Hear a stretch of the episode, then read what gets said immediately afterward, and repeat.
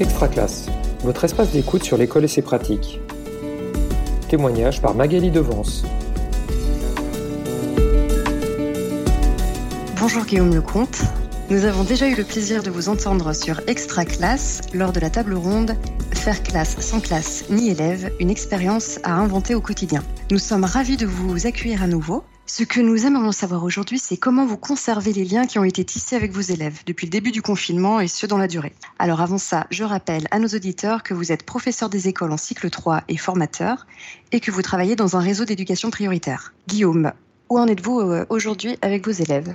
Bien, il y a eu euh, quelques changements, il y a de la dynamique, exactement comme dans une classe euh, ordinaire. Bien sûr, il y a des particularités. Ça veut dire que juste euh, avant que les vacances arrivent, on a ressenti un petit coup de mou. Hein. Il y a des élèves qui ont montré de la fatigue, des familles aussi, mais on a eu aussi une dynamique dans, un autre sens puisqu'il y avait des élèves que j'avais du mal à toucher au début du confinement et qui ont raccroché au wagon. Euh, aujourd'hui, il y a un élève avec lequel je n'ai toujours pas de contact, mais plus qu'un seul. D'accord, alors vous parlez de plusieurs choses et notamment euh, un coup de mou. Vous faites référence à un coup de mou. Comment l'avez-vous euh, surmonté euh, ensemble ou, enfin en tout cas avec les parents, avec les élèves? Alors eh bien, en fait, je me doutais bien que ça allait arriver, donc j'étais particulièrement attentif. Et puis j'ai eu des, témoignages. A, il y, a, des parents qui me l'ont clairement spécifié par message. Euh, par mail ou par téléphone ou via le fil Twitter de la classe. Et puis, euh, j'ai eu aussi des, des attitudes d'élèves qui ont changé. Certains euh, produisaient moins, rendaient moins de travail.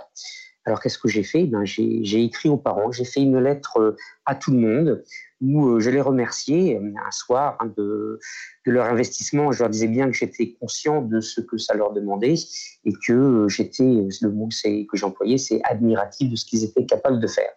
Et puis, euh, j'ai eu euh, la même chose en retour. En fait, les, les, parents ont été sensibles à ça. Et puis, euh, eux aussi sont rentrés dans, du coaching positif auprès de l'enseignant, si je peux dire, hein, en, remerciant et puis en, en, marquant la, le fait qu'ils étaient sensibles à l'attention que je pouvais avoir pour, pour leur enfant. Et puis après, je suis allé un petit peu plus précisément. Auprès de, près de certaines familles qui m'avaient interpellé. Et euh, donc là, c'est par euh, des échanges personnels que, que l'on a pu euh, refixer un petit peu des priorités.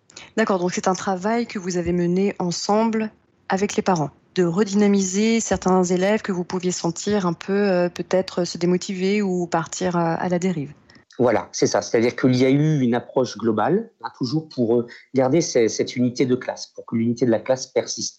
Et puis après, eh bien, euh, c'est de l'individualisation, où euh, avec certains parents, où, il m'était clairement exprimé que avec trois enfants, deux collégiens, un enfant au premier degré, eh bien, c'était difficile comme rythme et que ça devenait conflictuel. Moi, je connais l'élève, je connaissais la famille, j'ai rappelé ce que, ce que j'appelais des, des, priorités, à savoir que le travail qui était donné ne devait jamais être une source de conflit et que ce qui était le plus important pour eux, c'était de garantir et puis de renforcer des liens de qualité avec leur enfant. Alors tant pis, s'il y a un petit peu moins de travail à un certain moment, s'il y a un peu moins de maths, ça revient après. D'accord, très bien. Est-ce qu'on peut parler de coéducation? Dans ces cas-là?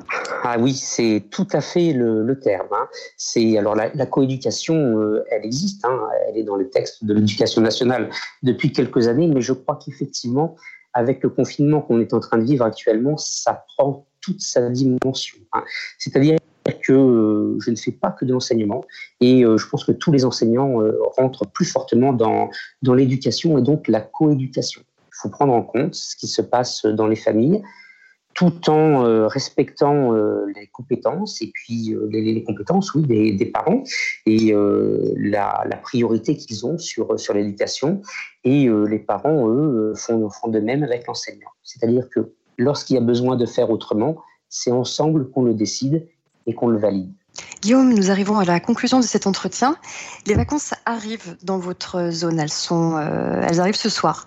Comment envisagez-vous les liens avec les élèves? Alors là, il y a une réponse dans plusieurs dimensions. D'abord, il y a une réponse institutionnelle, puisque le ministère de l'Éducation nationale euh, propose sur son site des ressources pour des vacances apprenantes. c'est bien la preuve que le ministère, comme les enseignants et comme les familles, ressent ce besoin de conserver euh, un lien. Parce que les rendez-vous quotidiens euh, avec euh, l'école, même à distance, eh bien, ça rythme la journée. Et ça, c'est important dans, dans, une période où ce temps est très distendu. Alors, même si le temps n'est pas le même pour tout le monde, eh bien les enfants vont pouvoir accéder comme ça à des activités particulièrement culturelles. Alors à ces activités proposées nationalement, moi je vais ajouter euh, des, propositions qui sont faites au niveau académique, pareil hein, sur euh, des, activités culturelles. Et puis je vais proposer, comme d'ordinaire pour les vacances, euh, des lectures. Et puis je vais aussi faire une autre proposition aux parents, c'est celle des stages de réussite de printemps que, le ministère repropose malgré le, le confinement sur un, une façon un petit peu différente que d'habitude, bien sûr, puisque ça se fait euh, à distance. On pourrait faire ça par téléphone, par mail, peut-être par classe virtuelle aussi. Alors, euh, ça permettra de travailler avec les élèves qui ont le plus besoin, euh, même si ce n'est pas forcément que des élèves qui ont la possibilité de se connecter. Mais bon, on a aussi le format papier qui, est en train d'arriver. Donc, je vais pouvoir reprendre des notions qui sont un petit peu difficiles pour certains élèves. L'école continue sur un autre rythme parce que ce sont les vacances, mais euh, pour ceux qui ont besoin, ceux qui en ressentent le besoin, eh bien, euh, on peut continuer à avoir quelques rendez-vous. Merci beaucoup, Guillaume, d'avoir partagé une nouvelle fois votre expérience avec nos éditeurs. Si euh, vous le voulez bien, je vous donne rendez-vous très bientôt pour aborder peut-être vos projets pour le retour en classe. Retrouvez tous les autres épisodes de la série sur l'espace extra classe de Réseau Canopé et sur les réseaux sociaux une production Réseau Canopé 2020.